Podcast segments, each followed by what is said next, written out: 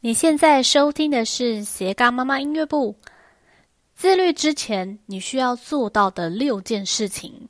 那么今天呢，想要跟大家分享的是，呃，不管是孩子还是大人，在你做呃某一件事情，或者是你做每一件事情，在你呃最有效率的状态之下，就是要先做到自律。那自律的话呢，我有六件事情想要跟你分享。第一件呢，就是可能是大人跟小孩都有的通病，就是拖延症。像我有一些朋友啊，他们其实也想要做这个 podcast 的音频节目，但是他们有考虑了一些点，就是觉得说一定要每每一件事情他都要做到很完美，他想要先嗯、呃、先存档个二十集，还是先存档个十五集。那其实他有一些构想都很不错，然后有一些想法，还有一些有用的一些知识等等的，都很棒的内容，想要跟大家分享。但是呢，他就是有时候考虑很多的的地方，所以他迟迟的无法开始动工。所以他，我是听到他已经讲了大概半年的时间了，但是都还没有开始。所以我觉得是蛮可惜的。所以在呃自律之前呢，我觉得要改掉第一个。习惯就是你的拖延症。那我觉得要做到十全十美、百分之百的 ready，我觉得是不可能的。呃，大概就是我觉得在就是你你自己有把握的大概七成六成的时候呢，你就勇敢的开始吧，勇敢的行动吧。我觉得不完美也很好啊。像呃，我觉得很多孩子呢，就是会拖拖拉拉做一些事情。那因为我觉得他其实不知道这个。拖延背后的一些呃不好的结果，所以我觉得在大人在带孩子的时候呢，自己也要以身作则，我觉得就会呃带给孩子不同的呃这个感呃感触啦。就是说呃，如果他常常看到妈妈是躺在沙发上追剧啊，然后或者是爸爸躺在沙发上追剧，然后然后只会用嘴巴去去去。教他去就叫他干嘛干嘛的，那我觉得孩子呃不拖延，其实我觉得也是很困难的。所以第一个就是我觉得要改掉你的拖延症，不完美也很美，就勇敢的行动吧。那第二个呢，就是我会呃非常正向专注在我的目标，什么意思呢？我我会我会专注在我的目标上面，然后不会去想说如果我没有做到的话，我会怎么办？我不会想后面的事情，我会比较是专注在正向的专注我的目标。我的目标要做到什么？那我达成这个目标的话，我要再突破什么目标？我不会给我自己有留后路，或者是呃没有做到的这个结果的一个想法，或者是如果我没有做到的话，我会有什么样的呃后盾，会让我。没有办法去达成我这个目标，所以我我自己的话，我会比较正向的去专注我自己的目标。那我觉得，我觉得很多时候呢，就是很很多人都会觉得说，我要我要去做什么什么事情，很多的想法很好，然后但是呢，他会想说，那如果我没有的话怎么办？那如果我没有做到的话，我会怎么样？有什么后路可以走？我觉得很多孩子也会问我。这个问题，我自己的孩子也会问我说：“妈妈，那如果我没有做到的话，会怎么样？那我没有怎么样，我没有做到这件事情的话，我会有什么结果？会有什么后果？”我觉得我会跟他常常跟他讲：“你专注在你自己，你自己的目标，你觉得你可以突破你自己，每天呢有一点点进步，那就是那就是很好的事情了。你不要去想，呃，如果没有做到的话该怎么办？”你自己要有自己的一个目标，然后去慢慢的一起突破。突破之后呢，你再去再再一直在把自己呃更就是在想一个更好的、更更能够呃突破自己的一个目标是最棒的。那第三个呢，就是呃如果我专注一件事情的一个重要性，就是你可以参考二十五分钟的番茄钟学习法。那什么叫做二十五分钟的番茄钟学习法呢？因为呃，很多孩子呢，就是对呃时间没有概念，所以他在拖延过程当中，他其实也把自己时间给拖掉了。所以他二十五分钟的时候，我会我现在就会让孩子呢，就是呃二十五分钟调这个码表，然后让他知道说，我二十五分钟，我现在就是要写国字。那如果我时间到了，我还没有做完，那表示呢，我这个国字的部分，我在二十五分钟以内是写不完的。那写不完的话没关系，我二十五分钟到了，我后面就是休息十到十五分钟。休息完之后，我再继续我上一件没有做完的事情。那就是这样子循环，就是在二十五分钟，我要非常专注在这一件事情上面。那如果你二十五分钟你就把它写完了，那你现在剩下十到十五分钟你就休息，然后你再去做下一件事情。那如果你今天有五件事情，还是四件事情，你很快的都把它做完了。你就有多的时间可以去玩，可以去做你想要做的事情。你就有你的 free time，你就随便你要做什么。那那这样的话，孩子可能会比较有这个动力去赶快去把自己的事情做完。那我觉得很多家长呢，呃，忽略的后面这一点。哦，你那么快做完，那你赶快再去做什么事情？哦，那这样子孩子当然就是他会想要拖延啊，因为他如果很快的做完的话。妈妈会指派更多的工作让他做，那我就不会想要把我的动作给加快，对吧？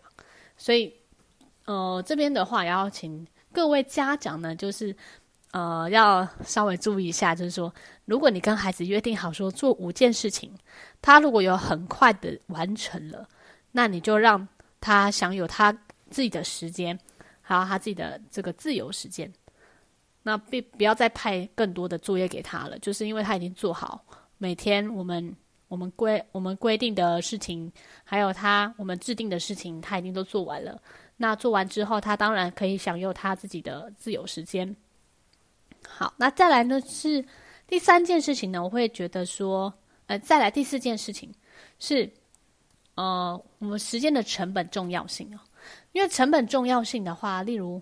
呃，假如我自己我是一个很不会煮饭的人，我需要煮饭时间是可能两个小时。那如果我可能会有临时的事情或是工作等等的，那我没有时间去煮饭什么，那我就会去叫外送。那外送我是三十分钟要等待，那三十分钟的时候，我是不是可以去做别的事情？我可能去陪孩子念书，或者是呃赶快完成我自己呃现在目前简报的一个收尾。那我觉得时间成本对我来说比金时间比金钱还要重要。现在的人呢，都是像为什么呃，foodpanda 很夯啊，很很赚钱呢？那是因为很多人呢，现在的呃现代的人夫妻啊，都是双薪的家庭，那他们需要更快速的可以处理好每一件事情，更有效率的去做好每一件事。所以呢，他如果能够。能够省时间的话，对现代人来说，这真的是非常方便，然后又可以解赶快解决这一件事情。就是呃，大家工作都忙碌嘛，所以我觉得 foodpanda 为什么会那么赚钱，就是有一个时间点，就是呃时间的重要性。那如果假如我通车需要一个小时，那我宁愿会花这个计程车的钱，可能十分钟我就到了，我可能会选择。坐计程车，我想到我以前在大学的时候啊，我那时候刚踏入这个表演，因为其实古典音乐到表演这个行业呢，其实它有呃非常大的不同，所以一直在我在跳脱这个古古典音乐，然后到流行音乐的时候，那呃不管是跟客户的接洽啦，或者是或者是找这个表演的人来说，这个过程当中呢。我觉得都花费非常多的时间。那我在这个从中，在这边我也学习到很多。那我在大学的时候，我记得有一次，我想要背着我的这个电子琴去这个表演的地方。那我我这边的话，我是要搭捷运，大概是坐个五站就到了。我是搭到台北车站。那在台搭到台北车站，从我们家走到捷运的时候，会有需要走十分钟的路程。那我就为了要省那两百块的的这个计程车钱，那我就背着我的琴，然后从我们家走到捷运站。那这个对我来说印象非常深刻，因为我我那时候背完之后我回去，我就整个肩膀非常非常痛，痛了三天吧。那我就觉得说，那这样我下一次，我下一次可能不会这么选择，我可能会选择呃搭计程车从我们家到到这个捷运站。那我不会再就是背着琴，然后为了省那两百块，而而就是三天那还是五天，肩膀超级酸痛这样。我觉得这个这个是一个我自己的一个我觉得比较不好的示范啊。那我觉得可能也是一个很好的历程，因为那时候学生比较比较没有没有钱嘛，所以就会这样省钱。所以我只是要跟你。我只是要跟你说明，就是时间的成本也是非常重要。对我来说，健康比时间、金钱重要，那时间比钱还要重要。我觉得每个人呢，都是在花更多的钱去买时间，因为时间对我来说，呃，我希望我可以有更多更多的时间，可以做更多的事情。那第五个呢，就是我觉得呢，努力的过程，还有学习呀、检讨。对你来说都是呃，你变成一个更好的人的一个养分。我觉得我不想要当一个出一张嘴的人。然后你觉得你认为你的事情是对的，你做的事情是对的，你为什么要在意别人说什么呢？他们说的事情有那么重要吗？所以我觉得有的时候孩子会常跟我说：“老师，那个人说我怎样怎样，然后不跟他好了。”然后呃。还还是说他做了一些什么事情，然后被大家笑，但是他其实做的事情是对的。那我会问他说：“你觉得你做的这件事情是不是对的？”他说：“对，因为那个人他的同学被一些呃孩子笑，笑说他他什么什么事情，然后我觉得我我不想要让大家笑他，所以我就帮他讲话，结果反而变成呃大家呃讨厌的对象。”那我觉得就是这个，就是孩子需要学习这人际关系嘛。那你在呃你在处理这些过程当中呢，我会问，我就会问自己的小孩或者是呃学生，那你觉得你自己做的这件事情是对的，那你就勇敢去行动，不要在意太在意别人说什么。如果你觉得你对你的目标、你的动机呃有动摇，没有那么强，可能你对你的动机还有。目标可能没那么强烈。那如果你确定你的做的事情是正确的，那也是你的兴趣、你的目标，你就勇敢去做，不要去想别人别人想什么，因为其实别人想什么，对你来说也不会有什么，也不会有什么其他的帮助啊，他也不会帮助到你的、你的你现在所要做的事情，对吧？那在第六个是，我会设定我的目标，我会把它写下来。那我觉得。呃，这个设定目标，然后还有正向思考，是回溯到我这个高中的时候呢。我我的朋友介绍我一本书，叫做《吸引力法则》。那吸引力法则大概就是在讲说，你要把你自己所有的想法都改成正向的想法，因为宇宙呢不会解读这个“不”这个字，所以我我可能会想说，我我想要准时，我想要什么什么，就是它的。前面的肯你要改成全部都肯定句，你不要想说我不想要迟到，那就变成我要迟到。